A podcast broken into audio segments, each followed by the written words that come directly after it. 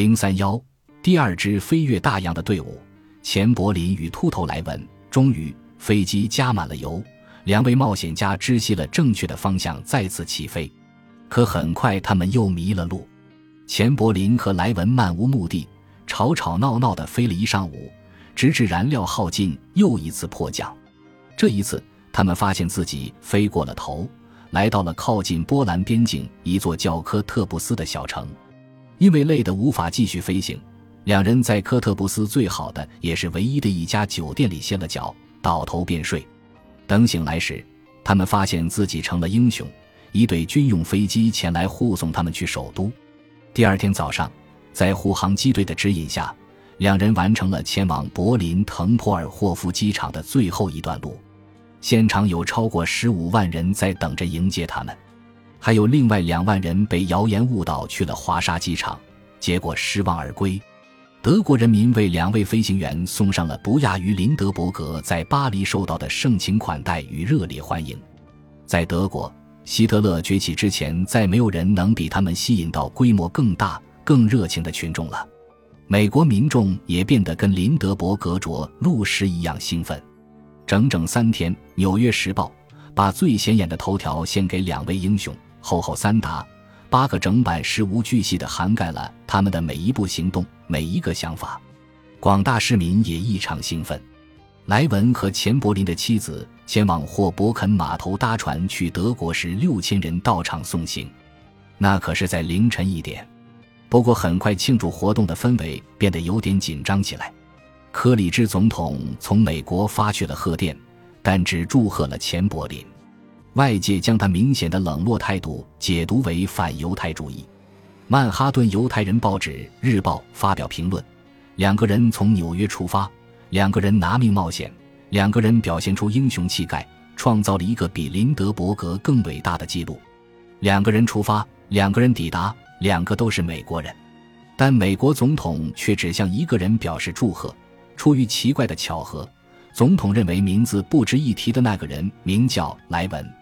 林德伯格在自己每天从孟菲斯号甲板上发给《纽约时报》的短讯里，同样慷慨大度地赞美了钱柏林。一次都没有提及莱文，不过这恐怕不是因为什么反犹太主义，而是因为他当初跟莱文交易时惨遭调戏而心有怨念。德国方面似乎同样对莱文有点小小的不满。柏林的一家餐厅卖起了钱柏林烤牛肉搭配科特布斯的土豆，还有一家啤酒厂贩售前柏林牌啤酒，同样都没有提到莱文。莱文自己也没有做什么向德国人民示好的举动。他没去拜访医院，没有去慰问寡妇，对德国飞行员没有丝毫赞美。他甚至对林德伯格也没说什么好话，只是认为林德伯格的成功主要是靠天气好，而非驾驶技术高明。林德伯格运气好，我们却不是。莱文告诉记者：“如果我们有林德伯格幺幺零的运气，一定能做得更好。”更叫德国和美国当局感到丢脸的是。一位德国商人朱利叶斯·普珀博士曾在一笔交易里被莱文骗走五千美元。如今，他拿出了法院传票，试图查封莱文的飞机。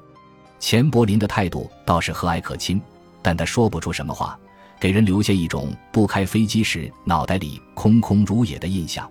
这或许跟实情也相去不远。世人很快就意识到自己不怎么喜欢查尔斯·莱文。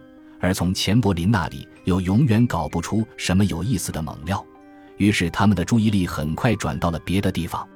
林德伯格此时虽然还在遥远的海上坐着蒸汽船慢慢的回家，却在距离色堡还有三天路程时传回了被海浪扫下孟菲斯号甲板的消息，又一次引发了热议。《纽约时报》的标题是：“原来在波涛汹涌的大海上。”这位全世界最受爱戴的英雄晚饭后出舱散步，走到船头时，一波大浪突然从侧面冲击甲板，把他跟船只的其他部分隔断了。林德伯格只好紧紧地抓住一条救生索，以免栽倒被卷入海里。瑞安航空公司的老板马奥尼当时也在场，只不过波浪袭来时，他安全地站在船的另一侧。林德伯格等了十多分钟，海浪才放缓势头。他潇洒的大步回到安全的地方，真是一场叫人兴奋的经历。林德伯格事后说：“不过，这对紧张的船员们可不是什么好兆头。这一艘孟菲斯号巡洋舰是新近才接过了1916年在加勒比海风狗浪中沉没的老孟菲斯号的名字，而那次事故中有四十多人丧生，也难怪许多水手说孟菲斯是个受诅咒的名字。”林德伯格暂时没消息，美国人需要些毫无意义的八卦来分分心。一个绰号为“沉船凯利”的人为此做好了准备。六月七日上午十一时，凯利爬上了新泽西州纽瓦克市圣弗朗西斯酒店楼顶十五米高的旗杆顶端坐了下来。这一天，他就做了这件事。结果，人们都被吸引过来，从四面八方赶到纽瓦克市围观。凯利从小生活在曼哈顿最可怕的街区地狱厨房，处在一个极度残忍无情的环境里。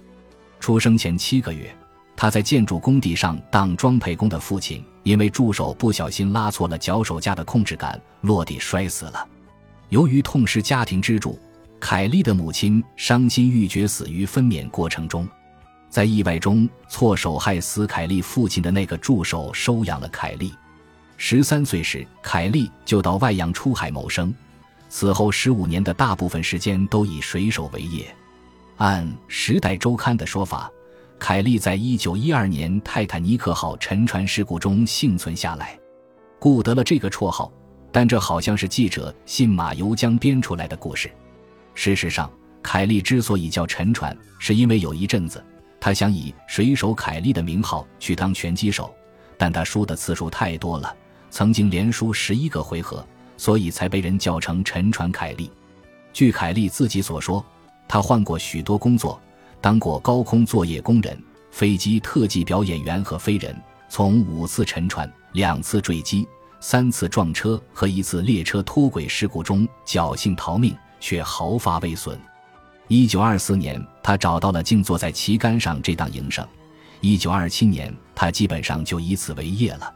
接连数天甚至几个星期，凯利会一直坐在大厦楼顶旗杆顶端的小垫子上。大小跟酒吧圆凳差不多，最热心的观众可支付二十五美分到酒店楼顶，从相对近的距离观察凯利，甚至跟他进行对话。其余的群众挤在酒店下的街道上，造成了交通拥堵，甚至他们还践踏花坛，并靠着人多势众突破了防护栏。下面的人用绳子把食品、剃须用品、香烟等物传给凯利，为了防止睡觉时掉下去。凯利将自己的脚踝围着旗杆交错盘起，大脚趾塞进座椅侧边钻出的两个孔里。通常他打盹时间不超过二十分钟，并未进入意识全失的深度睡眠。为定期取悦观众，也为了缓解僵硬的肌肉，他时不时地从摇摇晃晃的平台上站起身。这个动作需要相当大的灵活性，甚至还需要不少的勇气，尤其是起风的话。他待在旗杆顶端期间，始终不曾离开软垫。没有记录表明他是怎样处理内急的。从两天之前爬上旗杆开始，整个静坐期间，他都没吃过固体食物，只喝牛奶、肉汤和咖啡。他每天抽四包烟，要不然就只是呆坐着。他标榜自己是活下来的最走运的傻瓜。纽瓦克爬杆多多少少算是沉船凯利短暂事业生涯的巅峰了。他在暴风雪、电闪雷鸣和其他种种危险天气里做过更多的旗杆，最长的一次做了四十九天。但世界逐渐对他和旗杆静坐失去了兴趣，凯利淡出了人们的视野。直到一九四一年八月，他因在康涅狄格州酒驾而遭短暂监禁。一九五二年时，他穷困潦倒，因心脏停泊死在了纽约街头。他死时带着一本贴满自己往日功勋的剪贴簿，有关他年龄的说法不一，从五十九岁到六十七岁都有。即使是一九二七年的纽瓦克报纸对凯利的兴趣过不了几天就逐渐减退了，因为除了他还坐在旗杆顶上的事实，其他实在没什么可报道的内容。